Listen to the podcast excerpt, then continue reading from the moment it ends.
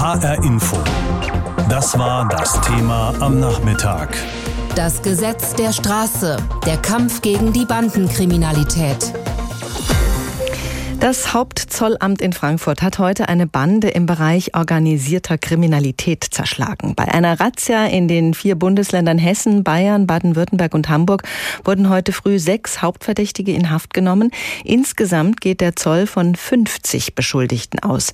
Sie sollen im Sicherheitsgewerbe mit Scheinrechnungen bandenmäßigen Betrug begangen haben.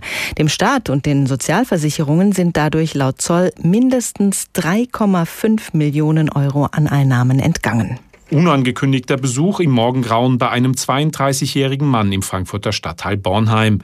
Schwer bewaffnete Beamte der Polizei und des Zolls dringen in seine Wohnung ein. Er gilt als einer der Hauptverdächtigen der organisierten Schwarzgeldbande.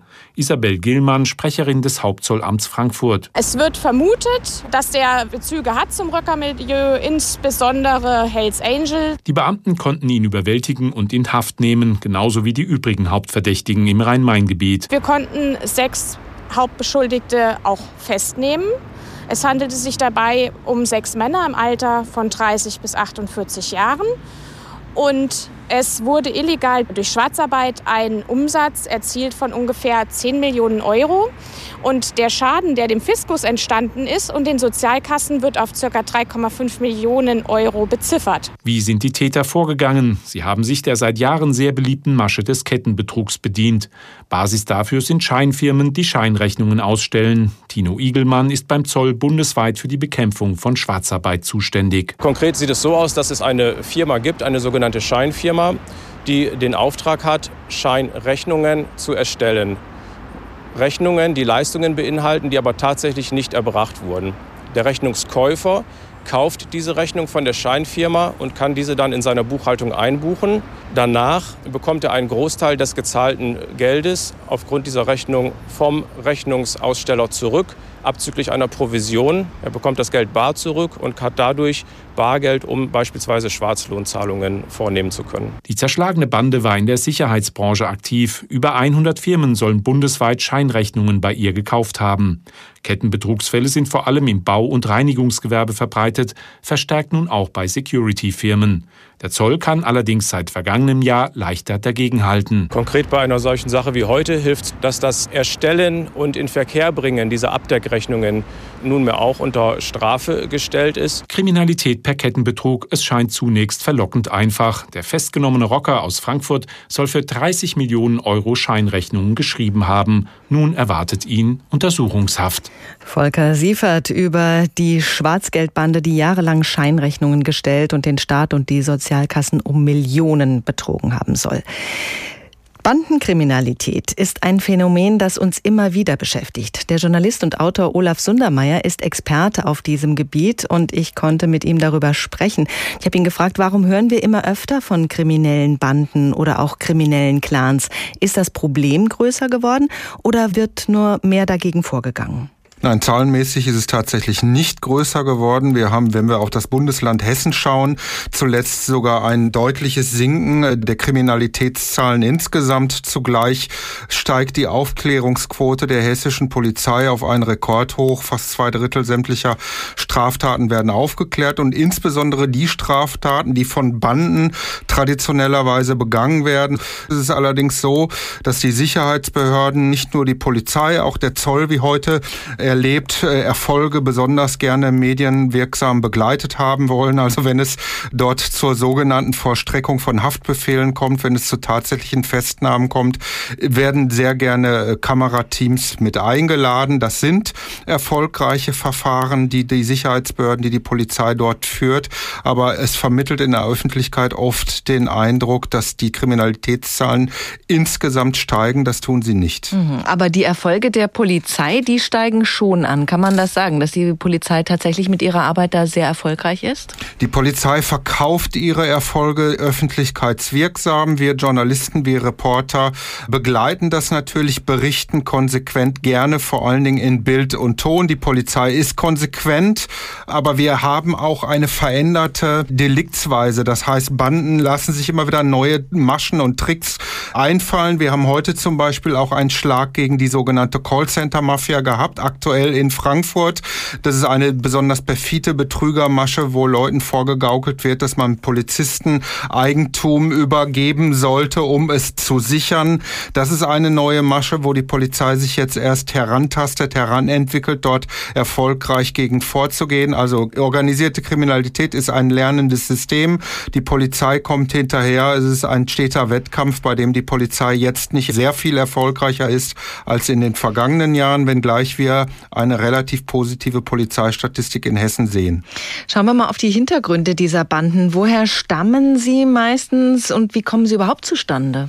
Na, wir sehen oft internationale Zusammenstellung von Banden, die dort arbeitsteilig vorgehen. Wir haben zum Beispiel bei den Einbrüchen und Taschendiebstahlen sehr viele Banden aus dem Balkan, aus dem Bereich der Clankriminalität, Roma-Clans, die dort sich organisieren aus Ländern wie Serbien, wie Bosnien, wie Rumänien und so weiter.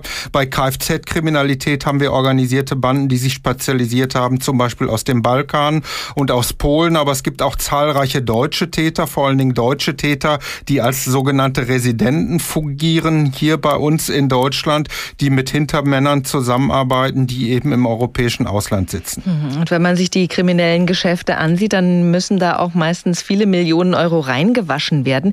Wie wird das gemacht? Was sind die legalen Zweige der Banden? Vor allen Dingen Immobilien. Der Immobilienmarkt boomt deutschlandweit im Rhein-Main-Gebiet, ebenso wie in München, wie in Berlin, insbesondere in den Großstädten. Dort wird sehr viel kriminelles Geld investiert, kriminelles Geld gewaschen und die Ermittlungsbehörden kommen kaum hinterher, überhaupt diese Geldwäsche offen zu legen.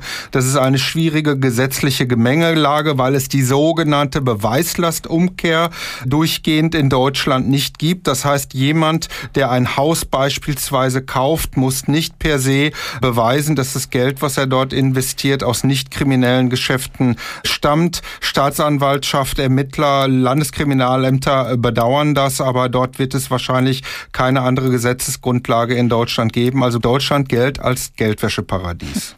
In Berlin konnten Banden aus ausländischen Clans jahrelang ihrem Treiben nachgehen, ohne dass die Behörden da viel unternommen hätten. Jetzt erst scheint es, rückt man den kriminellen Familien auf die Pelle. Wie macht die Polizei das?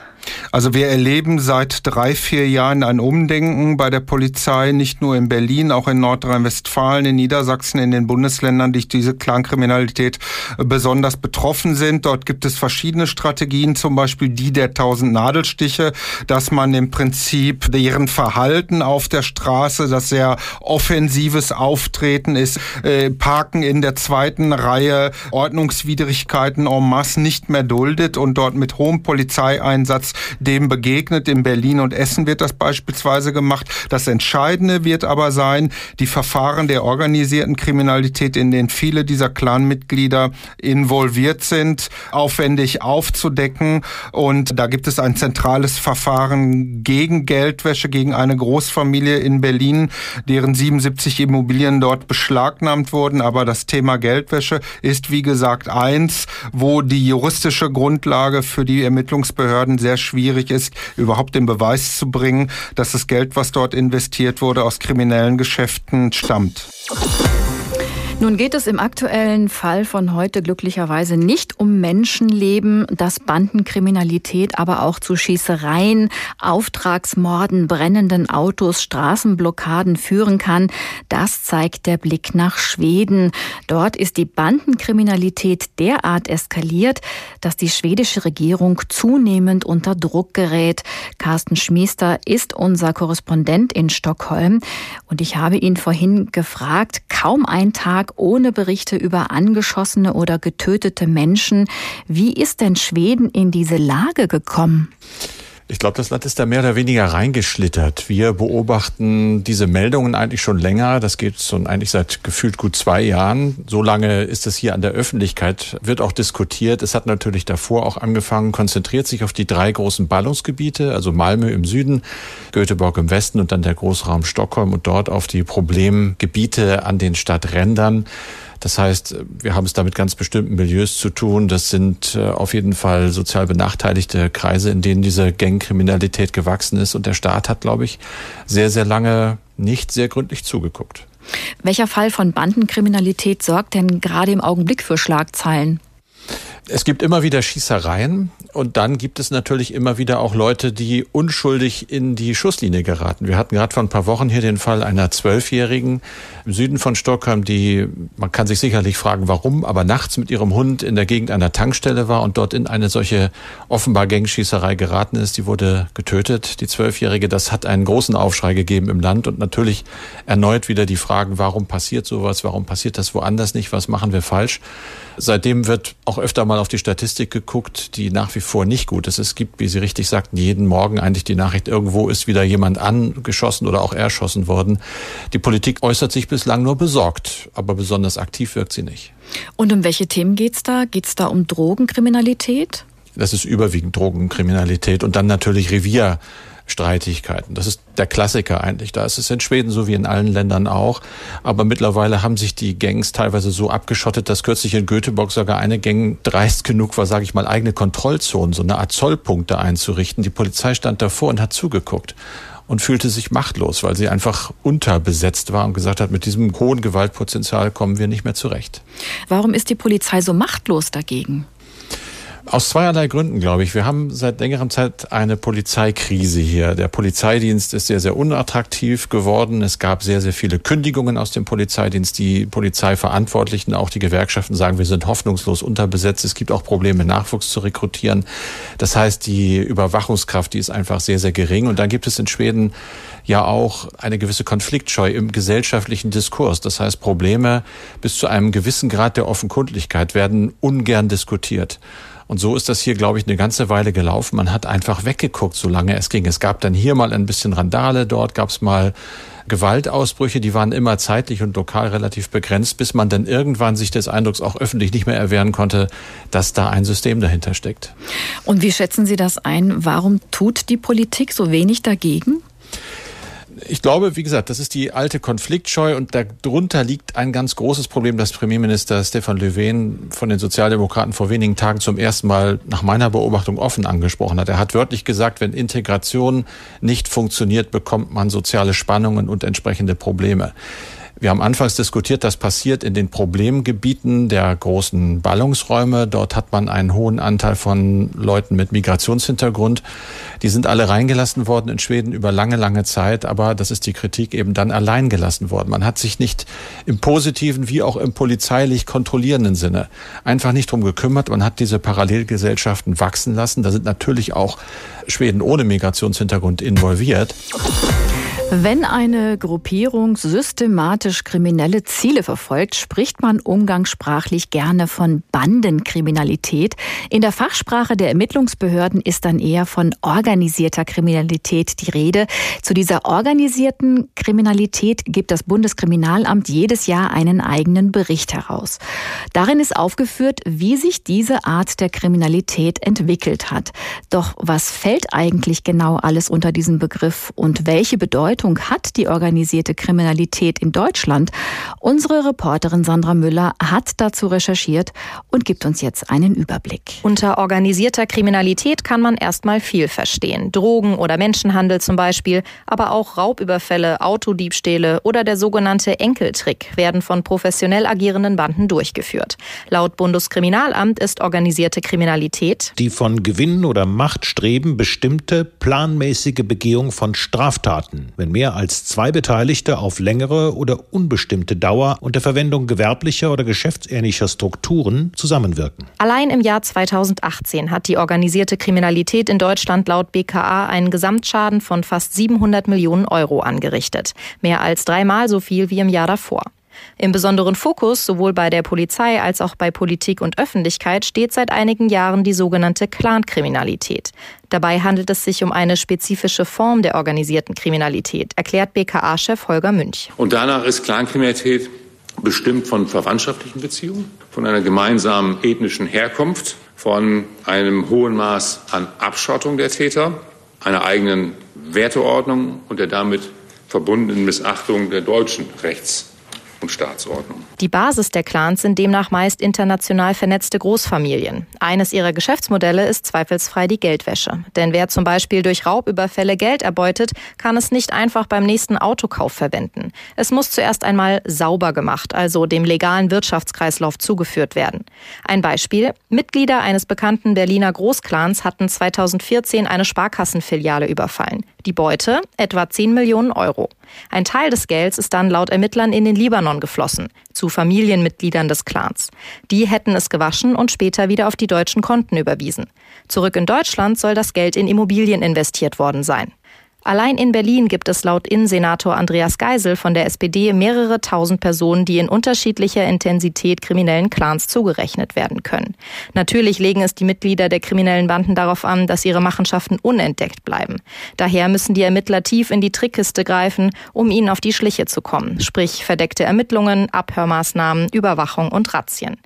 Berlins Innensenator Geisel sagte im vergangenen Jahr im ARD Morgenmagazin, die Strategie der Behörden zeige Wirkung, doch die kriminellen Banden seien anpassungsfähig. Deshalb ist es wichtig, in der gesamten Bandbreite des Staates zu agieren. Das heißt, die Jobcenter dazu zu nehmen, die Finanzbehörden dazu zu nehmen, bis hin zur ähm, Kriminalitätsverfolgung im Landeskriminalamt, also die gesamte Palette zu nutzen. Das BKA will künftig noch mehr mit den Ländern kooperieren, um der Clankriminalität entgegenzubewirken, bestätigt auch Innenminister Horst Seehofer. Ich kann Ihnen politisch die ganz klare Botschaft Botschaft vermitteln und das ist auch die Grundlage für unser operatives Geschäft. Kriminelle Parallelgesellschaften darf es in unserem Lande nicht geben. Was genau ist eigentlich Bandenkriminalität und wie sehen die Geschäftsmodelle aus? Darüber hat uns Sandra Müller informiert und wir beschäftigen uns heute mit dem Thema Bandenkriminalität, weil es wieder mal eine Großrazzia gab am Morgen. Rund 100 Durchsuchungsbeschlüsse, knapp 50 Verdächtige, über 900 Beamte waren da im Einsatz. Zoll und Polizei haben in mehreren Städten, hauptsächlich in Frankfurt und in Offenbach und im umliegenden Rhein-Main-Gebiet, diese Großrazzia durchgeführt durchgeführt. Es geht um den Verdacht der Steuerhinterziehung im großen Stil. Allein einer der Beschuldigten aus dieser Schwarzgeldbranche soll Scheinrechnungen in Höhe von 30 Millionen Euro geschrieben haben. Darüber habe ich gesprochen mit Dirk Peklo vom Bund Deutscher Kriminalbeamter. Und ich habe ihn gefragt, hat das Problem der Bandenkriminalität generell zugenommen oder ist es nur unser subjektiver Eindruck im Augenblick? Das ist kein subjektiver Eindruck. Wir stellen seit Jahren fest, dass wir es immer mehr mit international agierenden Tätergruppen zu tun haben, die die Straftaten bandenmäßig begehen. Wir haben dazu auch ein Lagebild, das BKA, das sich allerdings mit der organisierten Kriminalität beschäftigt, das seit Jahren eben uns zeigt, zumindest nach dem, was wir feststellen, das ist ja immer nur das Hellfeld, dass dort eben im Bereich der organisierten Kriminalität nach wie vor viel zu tun ist, dass dort immense Gelder erwirtschaftet werden im Bereich der Rauschgifte, Eigentumskriminalität, sodass wir durchaus davon ausgehen können, dass wir es hier mit einem nach wie vor ernsthaften Problem zu tun haben. Im aktuellen Fall heute geht es ja um das Thema Steuerhinterziehung. Ist es ein Tätigkeitsfeld, auf dem sich die kriminellen Banden am liebsten tummeln oder gibt es sonst noch Lieblingsbereiche? In Anführungsstrichen. Also nach dem, was wir wissen, ist es so, dass nach wie vor eben der Bereich der Betäubungsmittel, also der Rauschgiftkriminalität, ein sehr wichtiges Feld ist, dass wir im Bereich der Eigentumskriminalität, also Einbrechen, Betrugskriminalität, wenn Sie den Bereich des Enkeltricks der falschen Polizeibeamten sehen, das sind, glaube ich, die klassischen Bereiche, in denen Banden äh, tatsächlich auch tätig sind. Die Steuerhinterziehung ist, glaube ich, eher Beiwerk. Aber ich will nicht ausschließen, auch hier gibt es natürlich Tätergruppen, die das machen. Wir haben hier einen unterschiedlichen Ansatz. Also ich denke, wir sollten da aufpassen, lassen, äh, zu sagen, die einen machen nur das eine. Die Klassifizierung von Bande ist im Grunde genommen äh, schon darin zu sehen, dass die eben deliktsübergreifend auch tätig sind. Dazu gehört eben alles, was eben gerade Geld bringt. Also da überschneidet sich auch durchaus vieles thematisch. Nun, nun, sind die Banden ja oftmals nicht nur auf dem gesamten Bundesgebiet unterwegs, sondern auch gerne international. Hat die Polizei überhaupt die Mittel und Möglichkeiten, um dem beizukommen? Ich würde es so sagen, die Mittel sind besser geworden in den letzten Jahren. Also hier ist das Thema internationale, aber auch deutschlandweite polizeiliche Kooperation natürlich sehr wichtig. Wir benötigen natürlich Netzwerke, wo wir in der Lage sind, länderübergreifend agierende Tätergruppen auch in Zusammenarbeit mit anderen Kolleginnen und Kollegen anderer Länder dann gemeinsam zu bearbeiten. Und äh, da haben wir durch eben zum Beispiel auch äh, Europol, was eine Unterstützung anbelangt, eben in den letzten Jahren sehr große Fortschritte gemacht. Aber das ist noch ausbaufähig. Also wir benötigen da noch, was die internationale polizeiliche Zusammenarbeit angeht, noch weitaus mehr an Kooperation. Was würden Sie sich da ganz konkret wünschen? Ja, wir müssen Kooperationen machen, die eben auch in der Lage sind, sehr schnell tätig zu werden. Das machen wir in beiden Teilen. Aber die Staatsanwaltschaft muss natürlich auch, und da gibt es schon die ersten Ansätze, wir reden von der Europäischen Staatsanwaltschaft mittlerweile, die aber nur in bestimmten Deliktsbereichen zuständig ist. Auch da könnten wir uns vorstellen, den Zuständigkeitskatalog zu erweitern, sodass wir eben sehr schnell justiziell und polizeilich eben hier nach vorne kommen, wenn es um international agierende Tätergruppen geht. HR Info. Das Thema. Wer es hört, hat mehr zu sagen.